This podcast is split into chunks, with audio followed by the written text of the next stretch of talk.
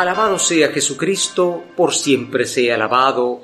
Hermanos, vivamos como parte de la familia trinitaria del Padre, del Hijo y del Espíritu Santo. Amén.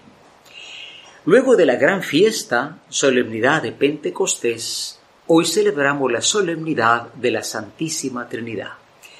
Es algo sumamente solemne, ¿no? Porque es el Dios invisible, Cristo sí fue visible en su vida terrena, pero nosotros sabemos que es toda una familia que habita en nosotros desde el bautismo. Recibimos el bautismo en el nombre del Padre, del Hijo y del Espíritu Santo, como dice Mateo 28. No vamos a comprender la Santísima Trinidad, somos muy pequeños para entender la Santísima Trinidad, pero sí sabemos que el Padre ha creado el mundo, el Hijo nos ha redimido y el Espíritu Santo es el que mueve nuestra vida cristiana. El que mueve la vida, ojalá no desconozcamos al Espíritu Santo, pero los tres son una familia.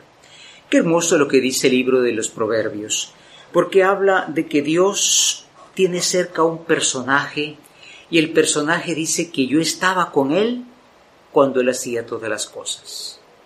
En el mundo hebreo era la Sofía o la Jokma, dicen los hebreos, ¿no? Pero nosotros sabemos que esta persona que estaba creando con todo es Jesucristo, como dice la carta a los colosenses, todo fue hecho por Él y para Él y mediante de Él. Qué importante entonces que ya el Padre y el Hijo están presentes en la creación del mundo. Eh, el Antiguo Testamento no lo comprendía cuando decían, eh, decía Jesús, su Hijo de Dios, bueno, vamos a crucificarlo, ¿cómo tú te haces igual a Dios? Qué importante lo que dice también el Salmo, qué admirable, Señor, es tu poder en toda la tierra. Recordemos que hay mucha gente que dice que este mundo es un accidente de las estrellas y que somos seres extraterrestres, no aceptan que Dios creó el mundo. Solo los más inteligentes aceptan que Dios creó el mundo. Porque el mundo, aunque tiene sus guerras, tiene sus terremotos, tiene sus pandemias, es un mundo hecho bien, sobre todo si lo tratamos bien. Y lo importante y lo que dice Pablo también en la carta a los romanos. Dios Padre tenía un secreto. El secreto era Jesucristo y lo ha revelado. Y ahora vivimos en el Espíritu Santo. Como ustedes pueden ver, es inseparable esta Santísima Trinidad. Hace más de 40 años vino el Papa, San Juan Pablo II, y decía que el problema nuestro es que a veces separamos al Creador. Hay un Creador, un, que ha hecho todas las cosas, aparte está el Espíritu Santo y aparte el Señor Jesús. Es un error, nosotros no podemos separar esa Santísima Trinidad. Pero lo más importante, queridos hermanos, es que Jesús en la última cena está prometiendo el Espíritu Santo.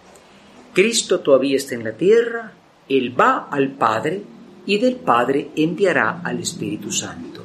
Y dice una cosa muy importante. Dice, eh, el Espíritu Santo les enseñará todo. Una persona me decía, es que yo de Dios no sé muchas cosas. Bueno, sabía todos los eh, partidos de fútbol, eh, sabía toda su maestría que tenía.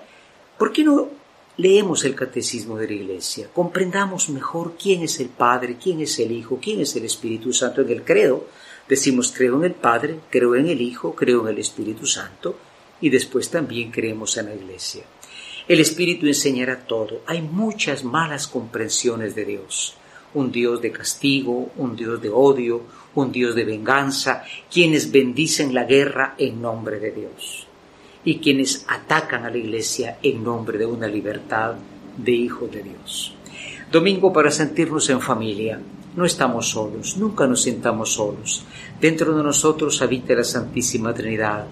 Por eso, amemos al Padre, imitemos a Cristo, nuestro hermano mayor, y dejémonos llevar por el Espíritu Santo, no por la carne, no por las pasiones, sino por aquel que es Maestro y nos lleva por la verdad. Que María, hija del Padre, Madre del Hijo y esposa del Espíritu Santo, pida por nosotros, Ave María Purísima, sin pecado concebida.